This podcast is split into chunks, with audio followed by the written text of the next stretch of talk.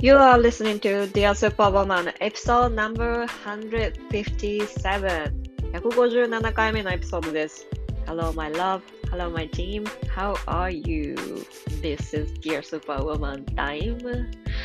皆さんお元気ですか ?2 週間ぶりですね。Dear Superwoman の時間がやってまいりました。数あるポッドキャストの中から Dear Superwoman 選んで聞いていただいてありがとうございます。いつも聞いてくださっている方はありがとうございます。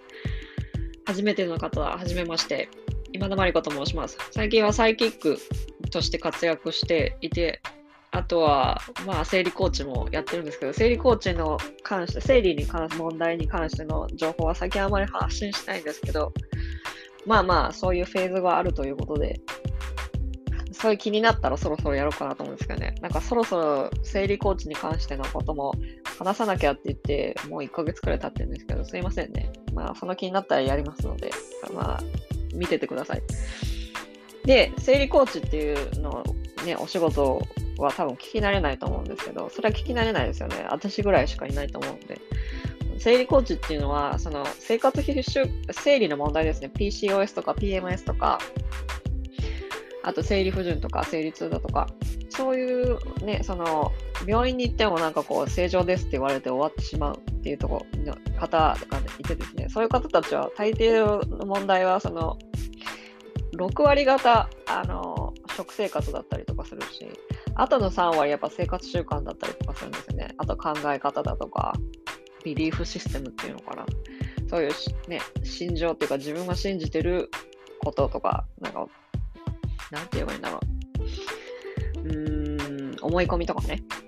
そういうのがあの原因になってこう生理の問題になったりとかすることが多いので、でそれをこう全体的なそういうなんかホリスティックにっていうんだと思うんですけど、最近流行ってますよね。そういうのを全体的に見ながら生活習慣を見直しながら、でも生理の問題を、の根本の問題を一緒に探していくっていうのが生理の、生理コーチとしての私の仕事なんですけど、サイキックとしてはですね、最近あの、霊感が強くなってきてですね。で、その霊感で、霊感でその守護霊の人とか、あとはあの、誰ってご先祖様が出てきたりだとかするし、あと前世の人が出てきたりとかするんですけど、そういう人たちが、の声が聞こえたりするんですよ。で、それ、それを皆さんにお伝えするっていうのがサイキックとしての仕事なんですけど、まあ、一般的に平たく言えば霊視ができたりとか、チャンネルができたり、チャネラーみたいな感じだと思うんですよね。で、今日のゲストは、更年期の、更年期メノポーズカウンセラー、性予防医学、予防医学カウンセラーというのかな？だと思うんですけど、玲子さんをお呼びしたんですよね。で、更年期カウンセラーの資格をお持ちなんですけど、玲子さん。で、玲子さんと、まあ、ちょこっと話した、このエピソード中で話したんですけど、その更年期中に具体的にどんな食事をしたらいいかっていうのはですね、やっぱその更年期でも、の時でもそうだし、生理の問題を治す時もそうなんですけど、一緒です。で、その一緒っていう観点、その更年期の時にその具体的にどんな食事をすればいいのかっていうのは、あの私のそのインスタグラムのアカウントに、まあちょ、ちょっと下の方に行くと出てくると思うので見てほしいんですけど、基本的にあの糖質を減らすことです。あの糖質をなくすのはダメなんですよ。だから、あの、なんちゅうのかな。あーロカボとか、あとはいろいろあるじゃないですか。もう低糖質ダイエット、ロカボですよね。あと、パレオではないけど、なんかいろいろあるじゃないですか。糖糖質を減らすっていう。減らすことはすごい重要なんですよ。なんで減らすことが重要かっていうと、あの血糖値コントロールっていうのがすごい必要で、血糖値がこう上がり下がりとかすると、やっぱりその機嫌の浮き沈むとか、その機嫌が悪くなったりとかするんですよね、やっぱり。で、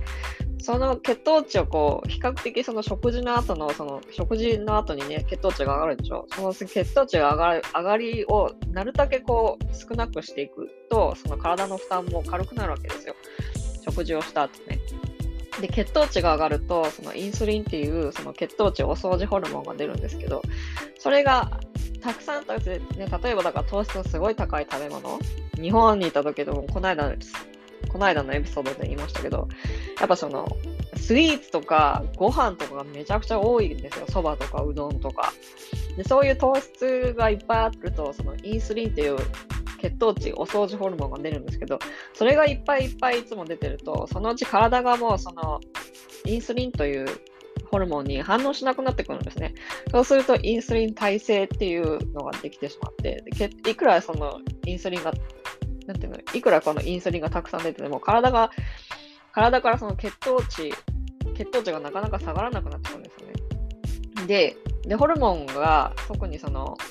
少なくなってくるわけですよ。その更年期に近づいてくると。そうすると、より今度その血糖値が上がりやすくなるんですね。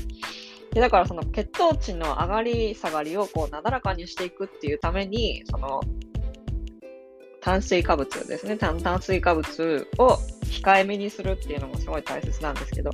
本当にどこの定食屋行っても、大盛りで出てくる、普通盛りなのに、めちゃくちゃ大盛りで出てくることが多くて、で野菜がちょっとみたいな感じだったんですよね。あの、日本私が日本にいた時。これはもう本当にご飯半分、普通に普通盛りで出てきてたとしたら、もう半分でいいと思います、本当に。で、なんかその餃子とか頼むとご飯とスープとその餃子が出てきて、なんかこう餃子定食とかってあるけど、もう餃子の皮だけでだいぶトースト取ってるんですよ。だから、ご飯は食べなくてもいいくらいです、ほんと。で、だからラーメンに餃子プラスご飯みたいな人がいたらですね、ぜひそこから一つ抜いてください。だからご飯を抜く。だからラーメン食べに行くんだったらラーメンだけとかね。なんかこう減らしてみてください。で、で、その糖質を取った後、もちろんその食べるなって言ってるわけなら食べていいんですよ。食べていいんだけど、その後にその甘いものが食べたくなったりとかすると思うんですけど、その甘い、なんかこう甘いもの別腹とかって言うと思うんですけど、まあそれもそうなんですけど、そういう風になった時って大抵タンパク質が足りない時なんですよね。だからタンパク質を取ってください。なんかそう別腹で甘いもの食べたくなった時っていうのは。もちろん食べてもいいんだけど、その前も、前のエピソードにも言ったように、そのスイーツのプレッシャーがすごい強いと思うんですよ、日本って。どこにもかしこにもこのスイーツみたいな、スイーツ攻撃みたいな、コンビニに行きゃプリンがあったりとか、デパ地下に行きゃケーキ、チョコレートとかいっぱいあったりとかって誘惑がいっぱいあるんですよね。で、しかも美味しいじゃない。だからわかるんですけど、あのスイーツはあの減らして、減らすっていうのがまず最初。まあ週1の楽しみにするとか、なんかそれくらいにしていくと体がだいぶ楽になってくると思うんですよね。で、そのスイーツをこの糖質を減らしていくとやっぱお腹減るんですよ。で、それはそこで何を補うかっていうと、脂質とあのタンパク質なんですね。タンパク質はまあいくらでもあると思うんですけど、日本お魚美味しいでしょ？お魚たくさん食べてください、本当。で、更年期に近づけば近づくほど、やっぱりあの、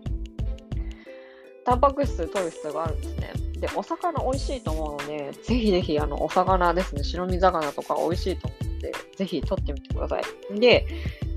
前のエピソードでもまた繰り返しになりますけど、言いましたけど、やっぱその野菜が少ないので、とにかく野菜とタンパク質を増やす。で、脂質はやっぱなんかなかなかちょっと増やしづらいと思うんですよ。やっぱ日本に行ってそう思すごく強く感じたのが。で、脂質を増やす方法としては、やっぱナッツを食べたりだとか、ナッツ類を増やしたりだとか、特にくるみとかですね、オメガ3を取らなきゃいけないんですよ。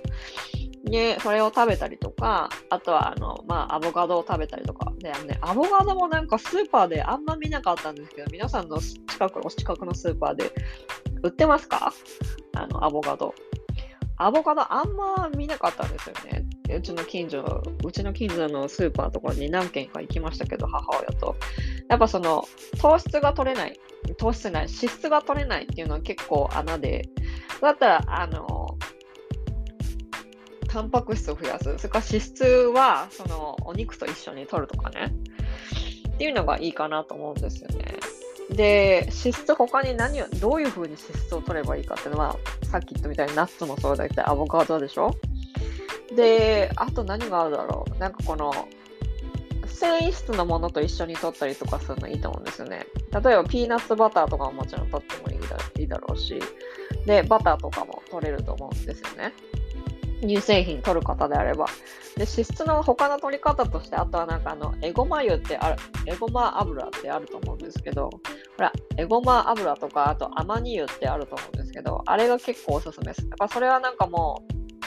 普通のなんか料理に入れたりとか、スープに入れたりとか、こういうなんかことをいろいろできると思うので、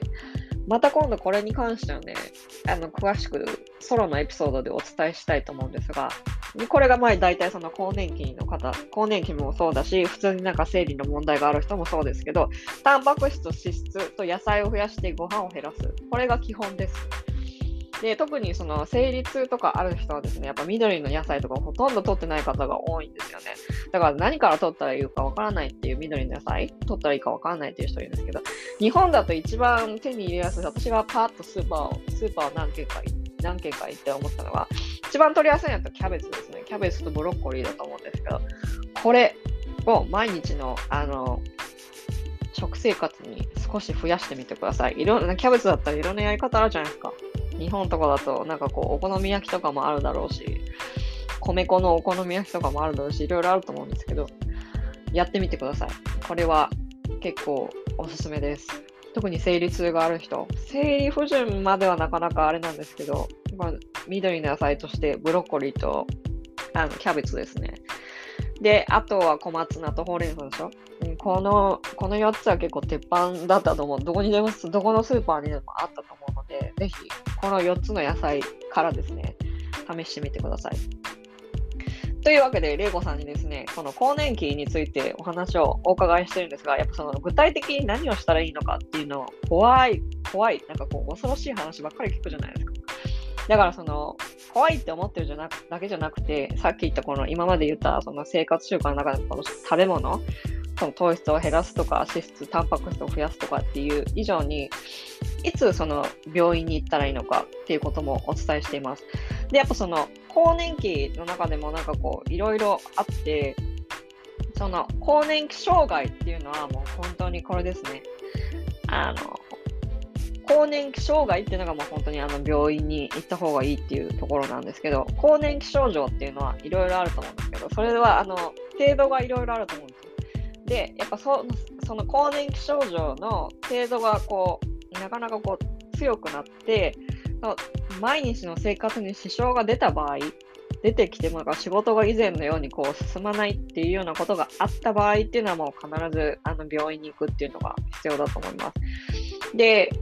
聞き取りづらかったと思うので、あの、聞き取りづらい部分があって、なんかこ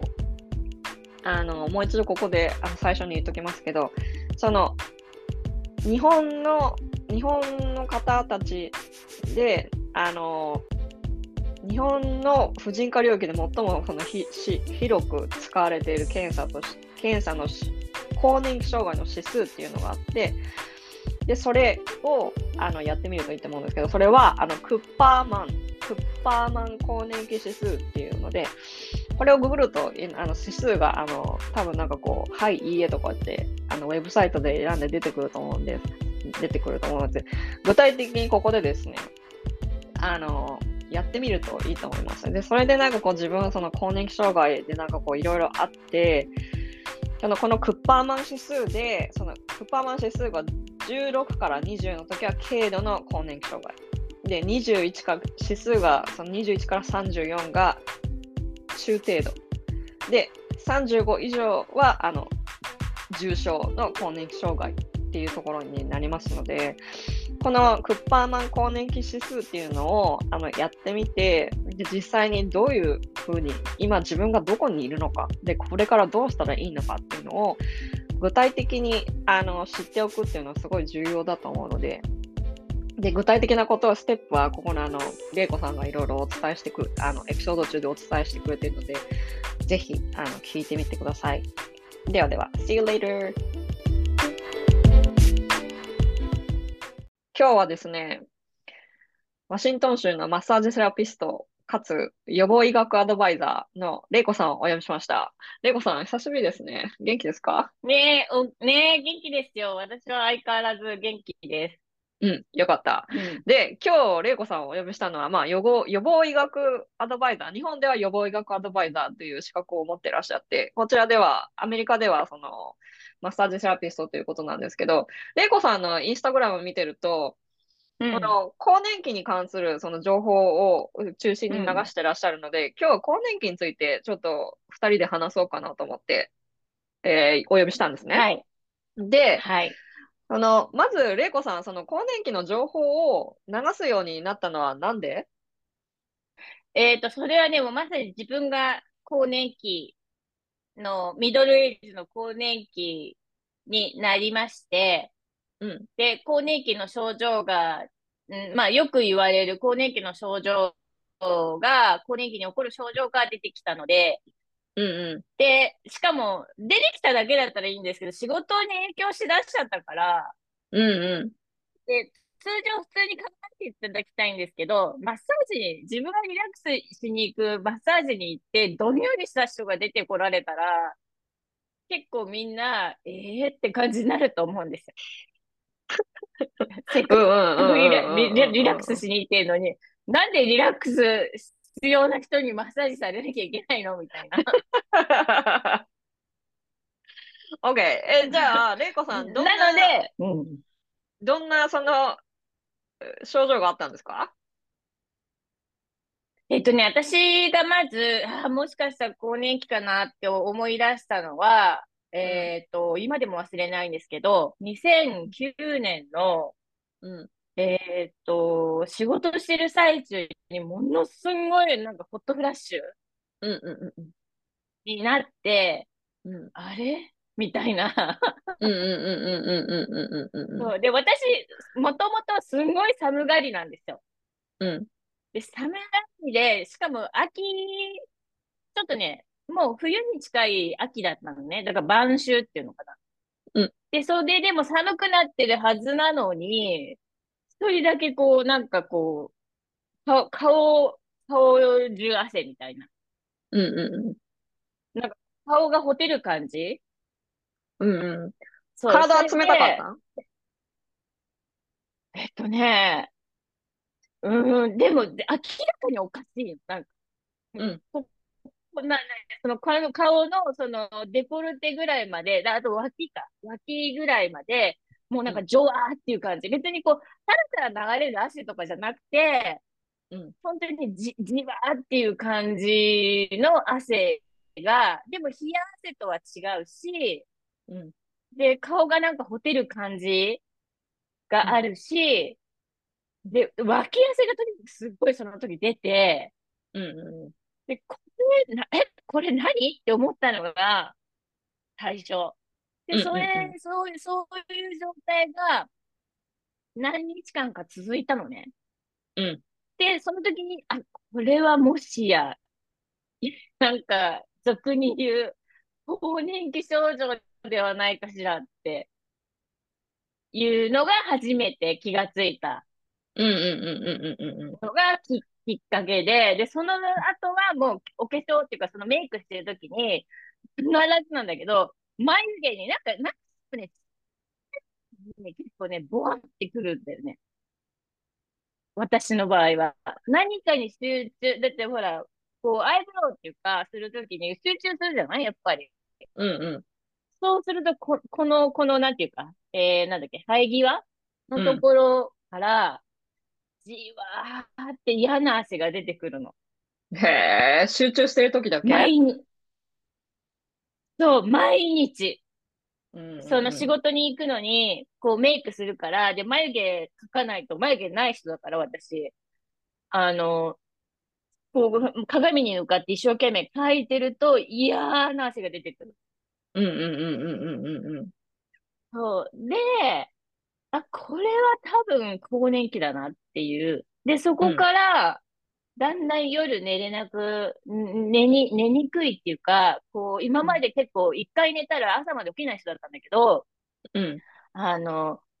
夜、夜中、こう、途中覚醒っていうの？ちょが起こったりとかっていう、だからどんどんひどくなっていく感じだったのね。OK。で、うん。で、これはまずいと思って、うんうん、で、とにかく朝起きても不快なんですよ、もう。なんか、途中で起きちゃってるから、睡眠が取れないから、やっぱ機嫌も悪いし。それで、はい、その、更年期の症状が、うん、その、ホットフラッシュ、のぼせ、のぼせホテリーから始まり、で、そこから、うん、なかなか寝れなくなって、中途覚醒って、その、一回起きたらな、一回起きた時に寝れないんですか、その後。えっとね、うん。えー、1時間はなんかで、本当に目がパッて感じでね、昼、1時間はね、眠れない感じ。でもそこの、その時に、例えばなんかネットとか、スマホとか見ちゃったりとかするともう終わっちゃうね。見た、見たらダメだよ、そこは。オッケーオッケー。そしたら、え、じゃあその、その更年期の症状が出る前、まあ、うんいや、もう、もう、その時はもう、生理は止まってたの？止まってない。止まってないです。で、止まってない。うんうんうん、うん、止まってない。で、あと、やっぱり40、うーんと、私今52歳なんですけど、48ぐらいの時からだんだんやっぱ生理が不順になってきたのね。うん。うんうんでも、その時は、そういう更年期らしい症状が出てなかったから、うん。うんあーまあでももうすぐかな、みたいな風な、こう、軽く考えてたの。まさか自分にその更年期の症状が出ると思ってないから、うん。うんうんうんうんうんうん。だからまあ、あのーそう。だから、別にその不順だから、イコールそれが更年期に入ってってるっていうのは、イコールにならなかっオッケーオッケー。た。じゃあ、うんその生理のが不順になってき、きた頃からもうなんか、まあ生理ふ、大体その、生理ってその不順になりつつも、そのうん周期がな、最初は周期がすごい長くなる感じなんだよね。で、そこからうん周期がすごい短くなって、で、そこから生理がもう本当に少しずつなくなっ、間隔空けてなくなっていくみたいな感じだったと思うんだけど、うんうんうん、で、そういう症状が出たのは、じゃあその生理が不順になってる途中だったのね。そう、そうだね。まさにその通りで、その、もうすでに、その、えー、48の時点で、い、今まで私、そんな生理が不順になったことってもう、ほぼほぼないのね。初めてうんうんうん所長が来て、その所長が来た次の時に、えーっと、半年ぐらい空いたぐらいで、うん。それ以降はもうずーっとこう、えーっと、だいたい28周期とか、そのぐらいでこう来てたわけ。28日とか。だから、へスキップすることなんかなかったっけよ、今まで一度も。ーうんうんうんうんうん。うんうん。まあ、多少あったかもしれないけど、若かりし頃に。うんうん。でも、すぐ、すぐ来るっていうか、すぐ来るっていうか、もう1ヶ月も空けてれば、もう次く来ますよ、みたいな。で、よっぽどストレスがかかった時、例えばなんか、こう、試験があるとか、なんかそういう時は、やっぱストレスで来なかったりっていうことはあるけれども、それ以外は、えっと、結構、あの、本当にきっちり28日周期とかで来てた人なのね。ほー。だから、さ、うんうんううん。ん、なんかこの、生理が定期的に来てる人っていうのは、その、更年期もこう軽いとかって、なんかいろんなことを言う人がいる、いっぱいいるじゃん。更年期も生理痛もそうだけど、生理のことに関すること、もう本当に生理のこととか、その子宮に関することに関しては、うんいろんな人がいろんなこと言うから、うん。何、何がどうなったら病院に行ったらいいかっていうのが多分まずわかんないと思うんだよね。ででもうんうん大体、大体の基準として私が知ってるのっていうのは、その症状、その更年期かなって言われるような症状が、やっぱ日常生活に、日常生活にその支障をきたし、きたした時にはもう病院には行く必要があるんだよね。で、ただその、そうやね。うんただその病院に行ったからって言って、いや、更年期にやっぱちょっと詳しくない先生のとことか行ったりとかすると、いや、別に特に異常はありませんって言って、これからどう、どうしますかっていうふうに漢方を出されたりとか、多分、いろいろあると思うんですけど、うん、レコさんの、レコさんの場合は、それでなんかこう、更年期だなって気づいて、これはやばいなって思ってから、病院にすぐに行ったんですか？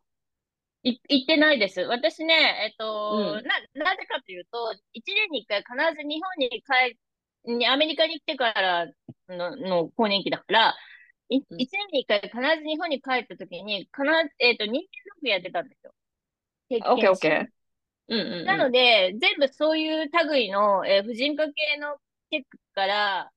えっと、通常のなんだろう、ほら、大腸がんとか胃がんとかそういうの、胃胃カメラとかあるじゃない？そういうのも全部やってたから、で、やっぱ年齢とともに、まあ、高齢期になってから数値は気にしだしたけれども、そのホルモンの数値うん。もうなんか、年齢とクの時に行くと、普通なわけ。だうんから、うんうんうん。まあ、あの、年相応ですみたいな、あの、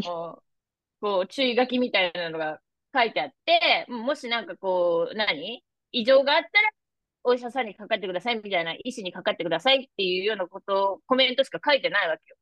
うん。だけど、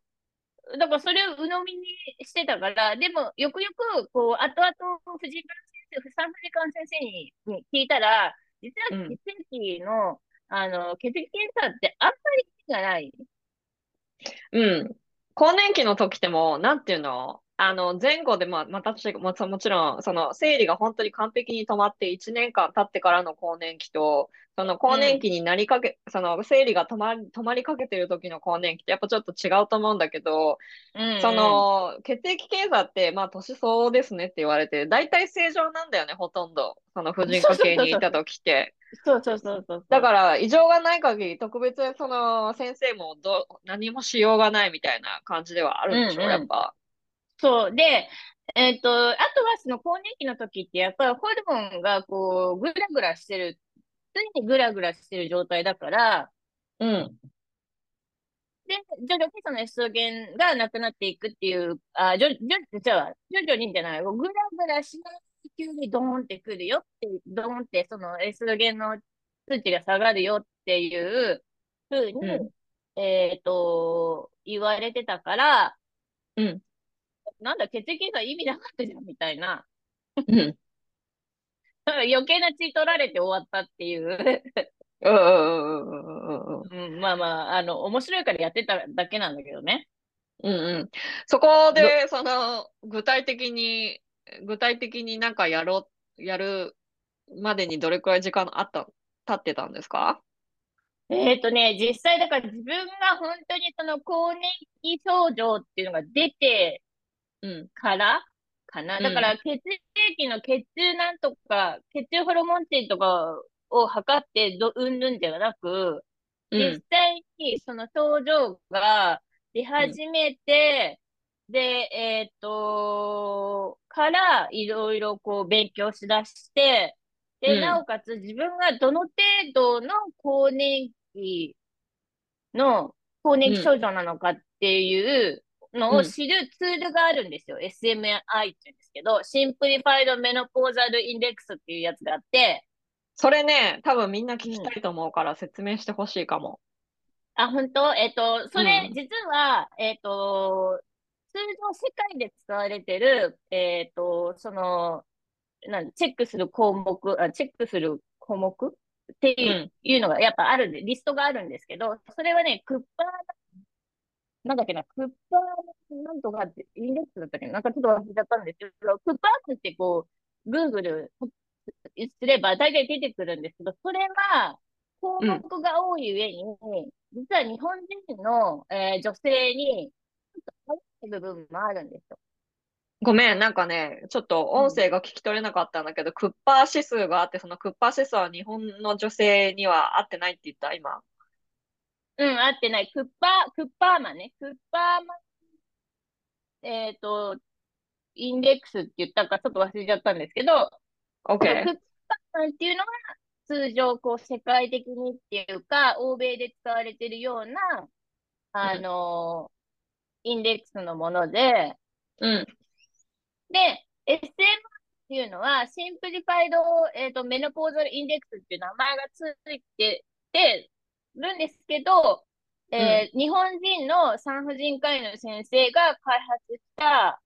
うん。えっと、項目が10項目になってる、うん。あの、チェックシートがあるんですよ。うん。うん。で、その、大体もう本当に Google で、例えばなんですけど、略式更年期指数とか、うん。うん。うん。SMI っていうふうに、あのーサーチすれば出てくる。OK。うん。略式更年期指数とはっていう、このなんか、今調べたら SMI ってやつでしたよね。そうそうそう、SMI、えー、 Simplified Menopausal Index ね。OK。で、これっていうのは、その、今、うんググって一番出てきたところの、その、うん。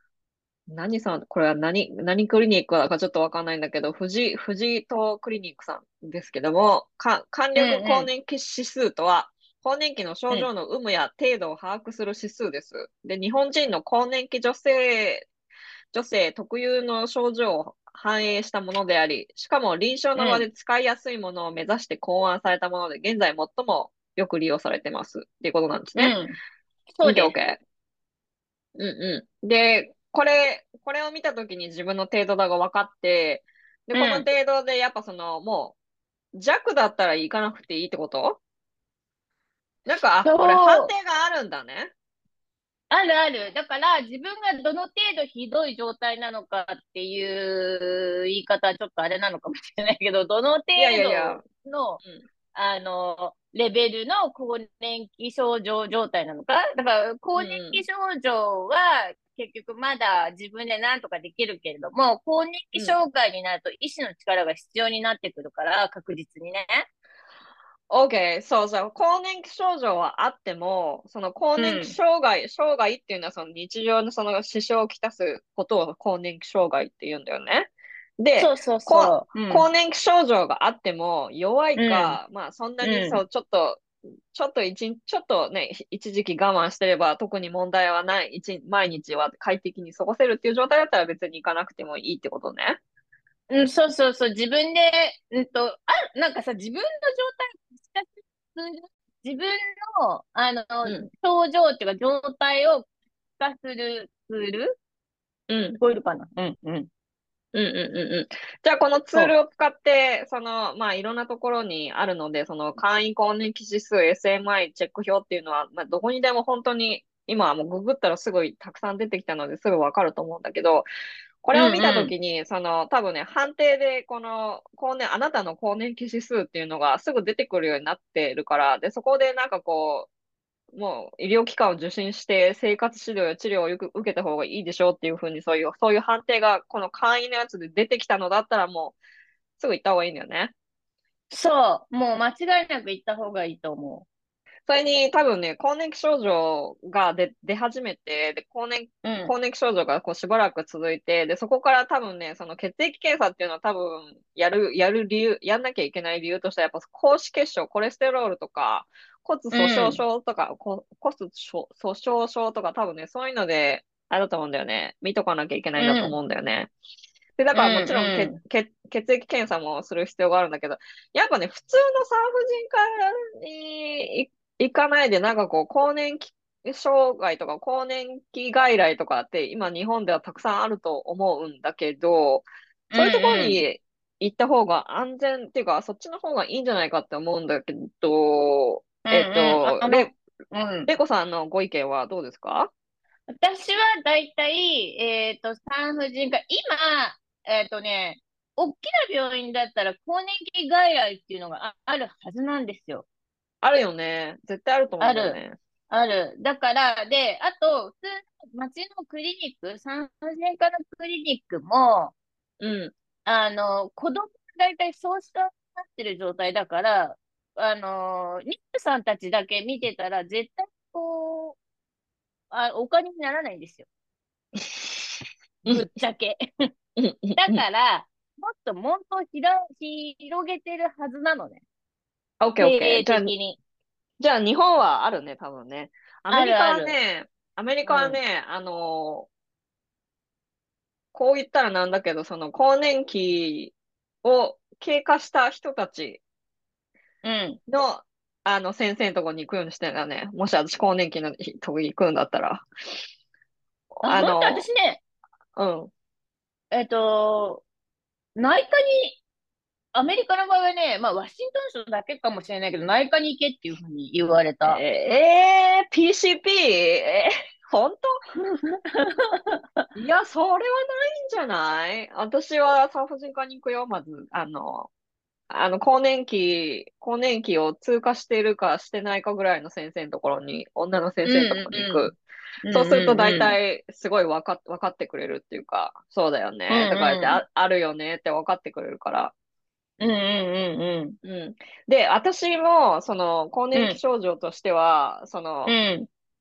あの、大量出血はもうずいぶん前からやってんだよね。で、そこから、うん一応ね、大量出血も一応、更年期症、更年期症状の多分一つに入るっていうか、その、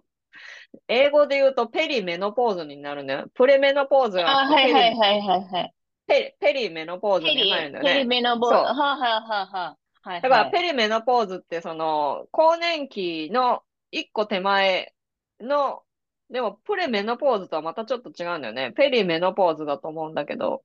うんうんと更年期、更年期が例えばまあ平均で50とか51とか52とか大体それくらいでもう完璧にその終わるとして、生理が終わるとして、で、そこから大体その前後10年のことを、前前後5年5年くらいのことを言うんですけど、その生理が完全に止まる5年前ですね。そうんこら辺から、うんうんそこら辺のちょっと手前ぐらいから始まるのがそのペリメノポーズって言われるんだけど、やっぱそのプレ、うんうんうんうん多分日本語だとプレ更年期障害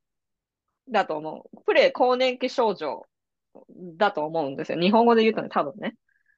日本語だとね、うん。えー、プチ、プチ更年期とか言うんじゃない？それもさ、それ雑誌が作ったなんじゃないの？うんうんうん。で、まあそう、まあプチ更年期症状とかにしましょう。プチ更年期症状だったとしたら、あれですね、うんうんあのー私のもうこの大量出血は本当にそうで、排卵がうまく起こってないとか、そういう感じになるんだと思うんだけど、うんうで、そこから、で、その更年期の、更年期なんですけど、ん。うん。その更年期の症状が出て、そのまあいろいろ指数をちょっと見てみて、どれが自分がどれだけすひどいかっていう、ひどい状況なのかっていうのをまず把握するっていうことですよね。で、そこで、そうです。そこで、あの、先生に、こう、先生を選ぶっていうところも必要だと思うんですけど、まあ、それで、どんな大きな病院にも、その、あの、更年期外来っていうのはあるから、そっちの方に行ってみるといいですよね、日本の方たちは。うん、うん、もちろん。うんうん。それで、その更年期外来じゃなくて、まあ、まあ、婦人科も一応その門戸は広、門は広く開けてはいるけれども、まあ一応行ってみるんだったら、更年期しょ、更年期外来に行ってみると。で、うん実際に玲子さん、その更年期が、日本で更年期外来にい行かれたんですか？うん、言ってない。あれ。え、じゃあ自分で更年、更年期症状をいろいろ勉強したってこと？じゃあ。そうそうそう。で、どの程度かっていうのを、その SMI でチェックして、うんう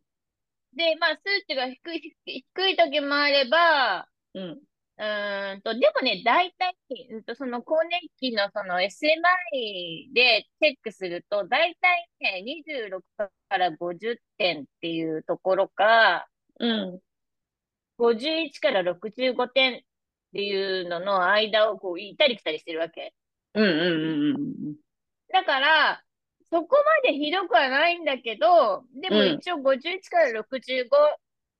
になった時に、うん。うんうん。あい行かなきゃダメかなって思ったんですけど、うんうん。でも私は、あの、えっと、エクオールを飲んでたんですよ。ずーっと、その、自分がこう、もしかしたら更年期症状が、うん。えーで出てきてる更年期だなと思ったから、エクオールを、うんうん。えっと、飲み出して、最初はね、最初の数ヶ月はね、なんとなく効いてる気がしたの。なんか、もううんうんもしかしたらもう完全になんかその、プラ、プラ、なんだっけ、プ、プ、ラシーボっていうの、なん、なん、なんていうの、うんうんうんうん。プラセボ効果ね。えっと、そうそう、プラセボ効果かなと思ったんですけど、うん。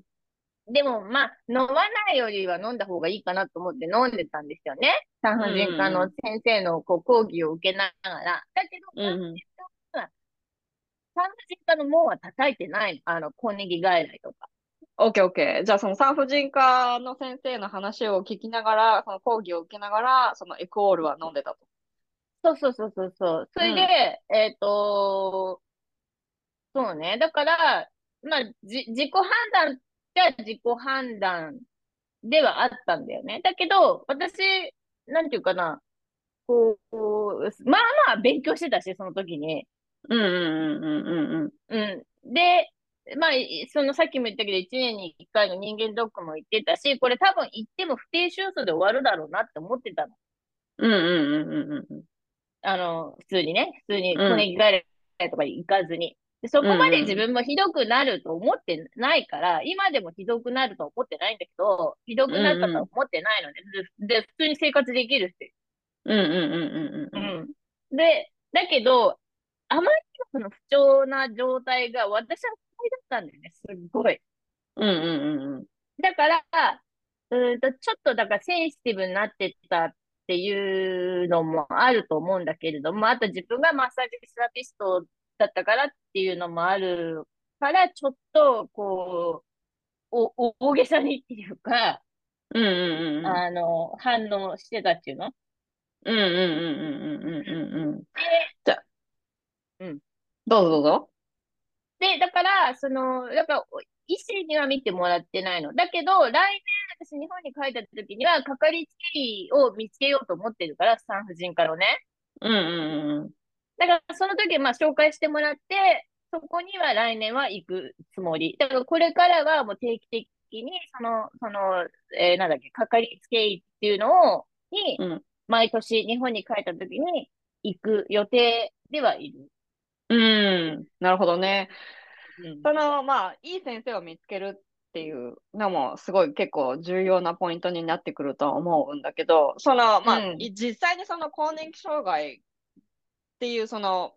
ところに行くまで、その更年期症状は出てるっていうところで、その対処の仕方っていうのは、やっぱ私も時々聞かれるんですよね。その生理のことをやってるから。うんで、基本的にその、そのやり方としては、もう本当にうん今までのそのホルモンバランスを整えるやり方と一緒で、基本的にその血糖値バランスを整えるっていう意味で、その、自分が取っている、うんあの、炭水化物量とかを見て、タンパク質と脂質を少し増やして、で、うんあの、野菜をいつもより多く取る。で、野菜、うんその、ご飯を減らして野菜を取るっていう。うん。それで運動を少し、少しやって、で、一応そのうん。やっぱ、ホルモンバランスを整えるっていう意味で、そのマグネシウムとかビタミン B とか B コンプレックスを取るとかっていうのはあるんだけど、もう本当にさ、サプリとかは本当に二の次？どちらかっていうと、その食事、食事とその運動。で、その便秘を、便秘をしないようにするっていう、とりあえずその、うん。で、眠れなくなったっていうところが多い、やっぱり言われることが多いのは、やっぱその眠れなくなるっていうところは、ちょっと運動量が足りないっていうところでもあったりとかするので、とりあえず運動はするっていう。うんうんうん。これは基本的にこれが、その更年期障害の、その、更年期障害というか、その更年期の、てか生理、生理をこの整える上でのホルモンバ、ホルモンバランスを整える上でのこの生活習慣の中で、こう、基本中の基本ではあるんだけど、これはね、うんうんやっぱ、更年期でもやっぱ一緒だと思うんだよね。一緒一緒。全く一緒。そうでしょ？で、大体そう、大体そうなんですよ。やっぱそのホルモンバランスがが崩れてるっていうところと、そのうん。更年期の症状が出てるっていうところは一緒だからね。うん。うん。だからそりゃそうですよねっていうところだよね。そう、そうそね。う。で、ううんん、どうぞどうぞ。で、やっぱ、だからやっぱ運動もね、運動もうん実は、あの、あうん激しい運動はしない方がいいんだよね、更年期の人たちっていうのは逆に。なんか、えっと、なぜかというと、やっぱり年齢とともに自律神経の方が優位にな、あ、じゃあ自律神経、交感神経の方が優位になってしまうから、うん。だから、やっぱどっちかというと、その、副交感神経、要はなんか更年期、だんだんやっぱ年齢上がってくると、その、こう、えーなんで、副交感神経と交感神経のスイッチングがうまくいかなくなってきちゃうんですよ。うん。だから、えっと、結局運動でも激しい、あんまりガシガシした、うんと、えー何？ものをやってしまうと、うん。交感神経が上がりっぱなしになっちゃうから、うんうんうんうんうん。それはそれで良くないんですよね。うんうん。アドレナリンが出ちゃうからね。で、アドレナリンが出ちゃうと、その交感神経がその高いっていうことはアドレナリン、アドレナリンが出ちゃってるってことだから、っていうかそのアドレナリンがその、更年期、更年期の症状が出てくると、そのホルモン、女性ホルモンが下がってくるので、その女性ホルモンが下がった分、アドレナリンでその、あアドレナリンでその、なんていうの、リプレイスするようになるから、やっぱアドレナリンが尋常に出ちゃうんだよね。だから交感神経がやっぱちょっと上がってきちゃうっていうことなんですけど、ちょっと専門的に言うと。だけど、うんその更年、その交交感神経をちょっと下げなきゃいけないから、あんまりそのアドレナリンをたくさん、ね、すごい激しい運動をして、アドレナリンをたくさん出したと、かえって寝れなくなっちゃうんだよね。うん。そうそうそうそう、寝れなくなっちゃうの。だそう、から、そこだからだ、けは、運動すると言ってても、うんうん。ガシガシやりゃいいっていうもんじゃなくて、そうそうんうん。だからどっちかっていうと、こう、まあ、ヨガによく例えられて言うのは、レストラティブヨガっていうのがいいですよってう。うん。いうふうに、あるちょっとリラックス系の？そうそう。ある程度すと、ちょっと、ちょっとだけ運動して、ちょっとだけ、あの半分、半分運動して、半分休むみたいな、そういうヨガだといいですようね。んうん。そうそうそうそうそうそうそう。ね。うん。で、そこから、その実際にその更年期症状が出てきて、更年期障害になるまでに、まあ、うんその、まあ、運動もしな、運動もした方がいいし、その食事もちょっと見直さなきゃいけないっていうのもあるけれども、そこうんで、やっぱその更年期障害っていうところになった時に、多分その、うん。更年期、えっと、更年期外来とかに行くと、そのホルモンリプレイスメントセラピーって言って、HRT っていうことを勧められる人もいるんだけど、これは一応その、うーんと、低用量ピルの低用量版みたいな感じだと思うんですけど、私このね、HRT、うんその、更年期に差し掛かって、更年期の時に、あの、服用するその H、ホルモンリプレイスメントセラピーに関しては、全然私その、この薬に関してはちょっと知らないんですけど、うんうんあの、これについてちょっと聞いてもいいですか？はい。えっとですね、HRT、ホルモンリプレイスメントセラピーなんですけど、うんうん。えっと、実際に薬、お薬としてはいろんな方法があります。まず、服薬するもの、要は口から入れるもの、うん。それからパッチ、うんうん。ペタッと貼るやつね。パうんうんうんッチシールみたいなのをペパチって貼るのと、うん。えっと、あと、ジェルうん。と、あと、なんか、うーん、ん？待って、服薬と、パッチと、ジェルと、それぐらいか。それ、うん、それぐらいかな。そうんうん。う。で、なんですね。で、うんうん。えー、多分、えーなんだっけ、乳がんうんぬんとか、がんを気にしてみたいな方がいると思うんですけど、あと、うんそうん。の、えーリスクの面で言うと、うんうん。えっと、服薬よりパッチの方がいいんですよ。うんうんうんの方がリスクが低いっていうのね。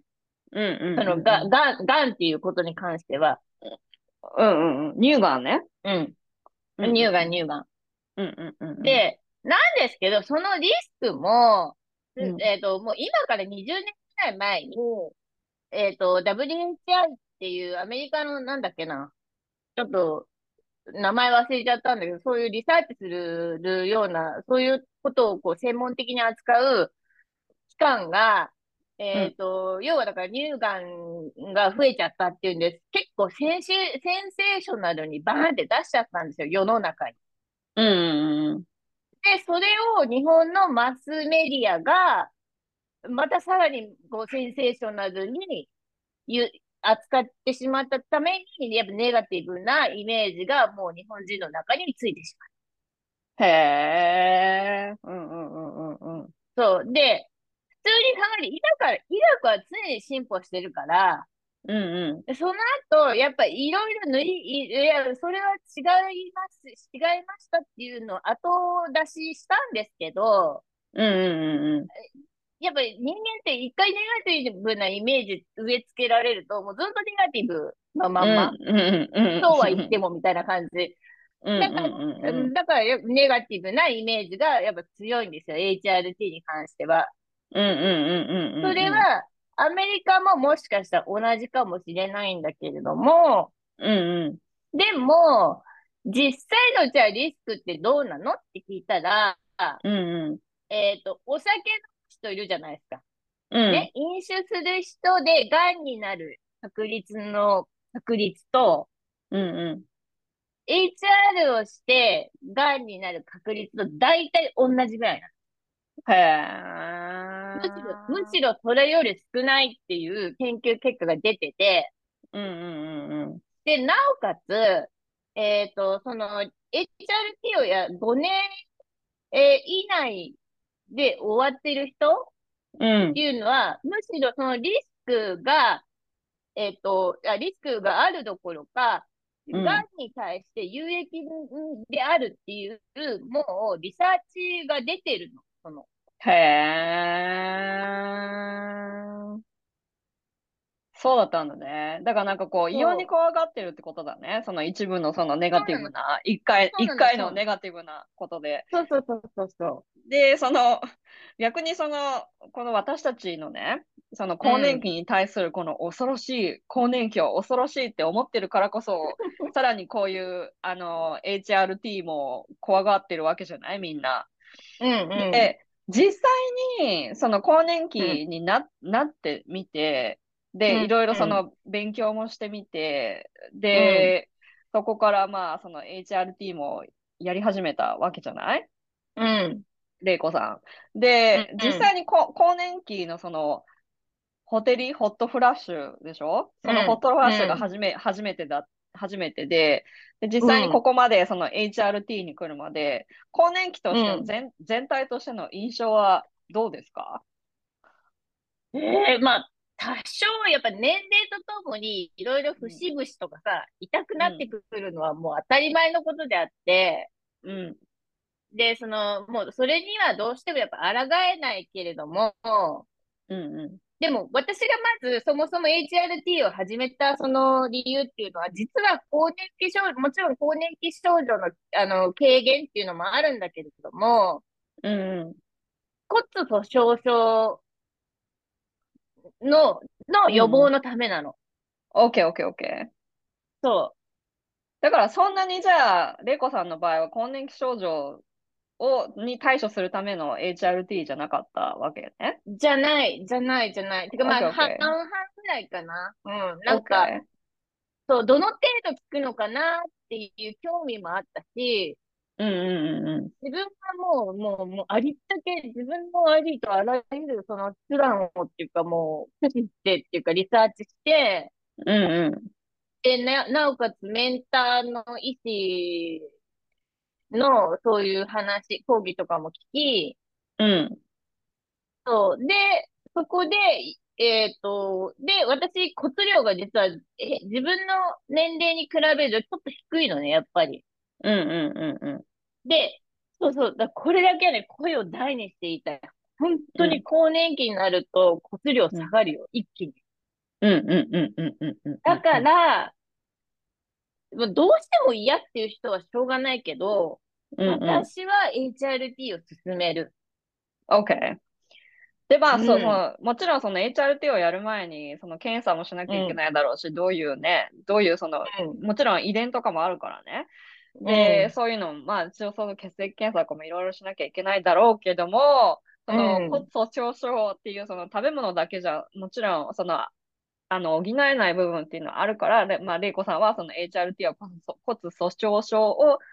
あの、予防するためにとやった方がいいっていうことだよね。そうそう。だって骨粗しょあのね、なんか、骨だけは、うん。えっと、深く静かに骨って減っていくの。うんうんうんうんうん。わかんないじゃないうん骨ってどのぐらい自分が、検査しない限り骨、自分がどの程度の骨、骨量なのかっていうのはわからないじゃない？うんうんうんうんで、一番私は結構なんか、こう背筋に寒いものが走ったのは、うん。うん。えっと、大体その更年期になって40代半ばぐらいから、えーまうんあ大体そういう更年期になってきて、その時は、うん。潜潜在、えー潜在化だから深く静かにこう、減ってってるわけよ。だから表に出てないわけ。で、うんうんうんうん70ぐらいになった時に、な70、70とかそのぐらいになった時に、潜在化になるよっていう、うん。っていうことは、それが骨粗鬆検査して、その時に骨粗鬆症だっていうのが初めてわかる。ことがあるわけよ。うんうん OK, OK. で、でもそんな人ってほとんどいないから、うんうんうんうん。だいたいそのぐらいの年齢になった時に骨折するわけ。OK, OK. 突っ転んだとかね。そう。で、そこで初めて検査して、あ、骨粗鬆症だったっていうのがわかるわけ。まあ、それはちょっと嫌だね。うん、だから私はそれをき、うん、そう、聞いたときに、うん。うん、なんか、あ、いや、絶対嫌と思って。なるほどね。まあだからその貯貯金だよね。貯金みたいなもんで、その別にその HRT を早くやれって、早くやれば、早くやれば早くほらやるほどいいって言ってるんじゃなくて、じゃなくて、じゃなくて。あのー、その、そこ、そうなるまでに、そうなる予兆があるのであれば、うん、はい、まあ、その、更年期症状が出てきて、で、更年期障害になる前に、うん、あの、対処法として HRT やってもいいよってことだよね。そうそうそうそう。OK, OK. で、やっぱりその、私は70超えた時にも元気でいたいから、要はなんか、うんうん、QOL をずっとこう、こう、なんていうかな、キープしていきたいわけ。QOL の維持、で、QOL、QOL 何かって言ったら、やっぱり、その自分が自立してることなんだよね。うんうんうんうんうん。要はなんか介護生活になってないっていうこと？うんうんうんうんうん。っていうのもバックグラウンドにあるから、うん。だからそれ自分でやっぱりその自立してちゃんとこう生活を維持していきたいからのための HRT みたいな。うんうんうんうん。すごいそれよくわかる。なるほどね。だからその、そうそうそう更年期障害うんぬんっていうよりも、その更年期障害の中で、そのなんかこういろいろ言われてるでしょ、ネガティブなことしか聞かないでしょ、更年期障害とか更年期症状について。実際に通ってみて、レイコさんどうだった、うん、その言われてるほど、言われてるほど。言われて、だって、うん、言われてるだって自分が気をつければいいだけの話じゃん。まあね。うん。なんか、いや、全然違うに、30代とかもう、かなりイケイケゴーゴーな感じだったけど、私も、うん、もう勢いしかないような感じで生きてきたけど、うん。でもやっぱり40代、50代、特に50代に入って、40代後半からやっぱ50代に入ってきたときに、あなんかあれもこれ、もうあっちもこっちもなんか不具合みたいなのが出てきて、うんうんうんうんうんうん。そう、まあそれがまさに更年期症状だったんだけれども、で、その時に勉勉強っていうかいろいろ学んで、うん、で、食生活とか、その睡眠のうんぬんとかそういうのを変え、自分がこう意識して変えれば、うん、なんとかなるって、自分でなんとかなるっていうか、自分がなんとかしなきゃなんとか何にもならないから、なるほどね。そうだよね。だから、このお医者さんに治してくださいって言いに行くんじゃなくて、とりあえず自分でやってみて、で、そこで、この、あ、ここはもうお医者さんに病院に行くしかないなってなったら行くっていうとこだけど、その判断基準が多分わからない人がいたかもしれないけど、判断基準は先ほど言った、あの指数を見てやってもらったらいいんじゃないかなとそういうところですね。そうそう、そうなんです。まさにその通り。ね。うん、で、玲子さん、それで、この、更年期障害についていろいろ多分発信されてるので、レコさんのことに、うん、もう大好きになっちゃった人がいるんじゃないかと思うんですけど、レコさんはじゃあ、あの、インスタグラムでお話を、なんかいろいろこう、DM とかでサービスとかいろいろやってるんじゃないかと思うんですけど、インスタグラムでいいんですか？あの連絡するには。あ、はい、インスタグラムで、えっ、ー、と、大丈夫です。インスタグラムの DM に、えー、何かしらこう、ね、今回マリコさんのあの、ポッドキャストを聞きましたとかいうのを一言添えてくれれば、うん。はい。あの、もちろん、あの、アドバイスをさせていただきますので。オッケーオッケー。そしたらなんか、二人で、二、はい、人でなんかやったらいいかもね、イベントとかね。うん。ね。じゃあ、それを、じゃあ、これからなんかやるときには皆さんにご連絡しますので、まあ、その前に、玲子さんにご連絡をしたい方はですね、ぜひ、うん、あの、インスタグラムに、レイコさんに、あの、インスタグラムに、あの、ちょっと行ってみてください。はい。今日、今日はワシントン州マッサージセラピストのと、そと予防医学アドバイザーのレイコさんでした。今日はどうもすごいためになるお話をありがとうございました。はい、とんでもないです。ありがとうございました。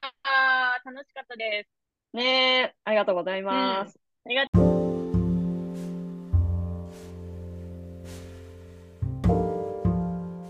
Thank you for listening to the end. 最後まで聞いていただいてありがとうございました。いろいろありましたけど、皆さんいかがだったでしょうか？あのー、なかなかこのエピソード中でうまく説明していなかったところがあって、それを説明しますね。その更年期っていうのは、その閉経の前後5年の、前後5年の期間のこと言うんですね。で、閉経っていうのは、その最後の生理から1年12ヶ月経って生理が来なかった時っていうのは、あの、閉経っていう風になるんですね。で、この前後、この閉経するまでの5年間と閉経した後の5年間っていうのを、あの、更年期っていうんですけど、で、あの、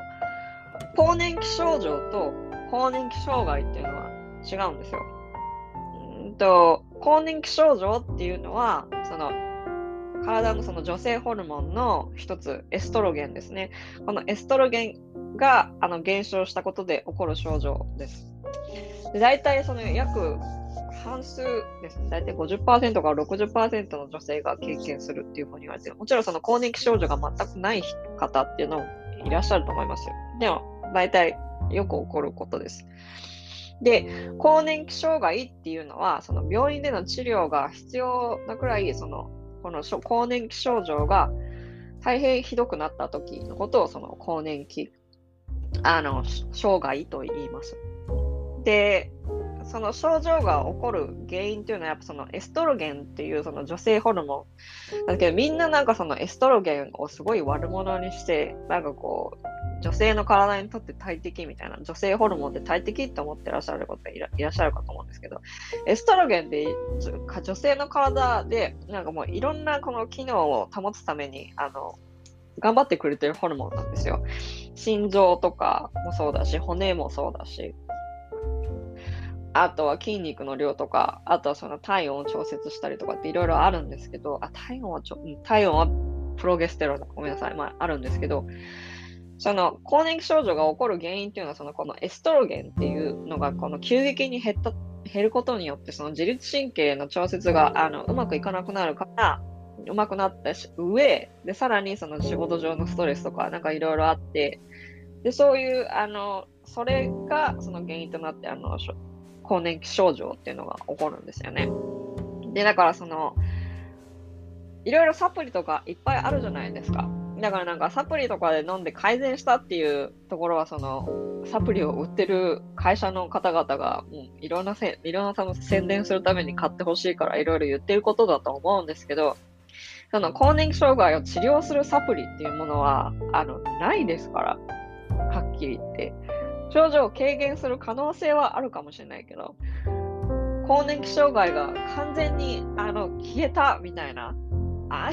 いうなんかこう、宣伝文句があるサプリメントとかも本当気をつけてくださいね。もちろん飲んでみて症状改善する人っていうのもいらっしゃるかもしれないですし、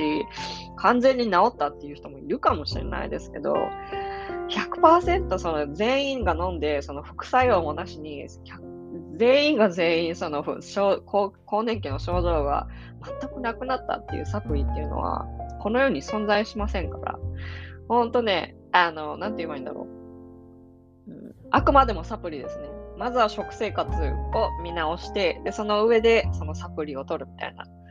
そういうなんかこうステップが必要で、で、ここでやっぱりその更年期障害っていう症状、なんかもう、だからもう日常生活に支障が出るほどのことがあった場合、あの、更年期外来に行く。玲子さんもおっしゃったみたいに、更年期外来に行っていくっていうことですね。だから多分その、町医者アメリカだとその、内科医みたいな、その町医者みたいな、いつでも行けるような人がいると思うんですけど、お医者さんがいると思うんですけど、そこ、そこに行けばもちろんいいんですが、PCP ですね。プライマリーケアフィジシャンっていう、先生のとこ行ったら、なんかこう、血液検査をして、まだ正常ですねって言ってる場合っていうのは、なかなかやっぱこの、具体的なこのステップを踏め踏まないんですよね。だからなんかその、私も言ったみたいに、その更年期を経験してる先生、更年期が終わったりとか、更年期を経験中の先生のとことかに行くと、ああ、わかるわかるっていろいろやってくれると思うので、ぜひそういうところでもですね、先生ですね、かかりつけの先生、いい先生を見つけるためにもその基準にしてもいいかなと思うんですけど、皆さんは聞いていただいてどうだったでしょうか？ぜひですね、更年期に関しては、こう、なかなかこう話が進まなかったりとかするし、なんかこう、なかなか恥ずかしくって怖い怖いっていうイメージばっかりが先行していると思うので、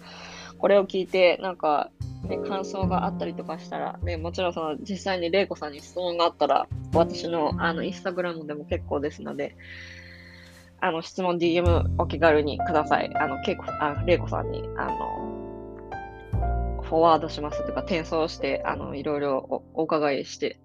あの、お伝えして、次のエピソードでお伝えしたいと思いますので、ぜひ楽しみにしていてください。それではまた。See you next week. Bye.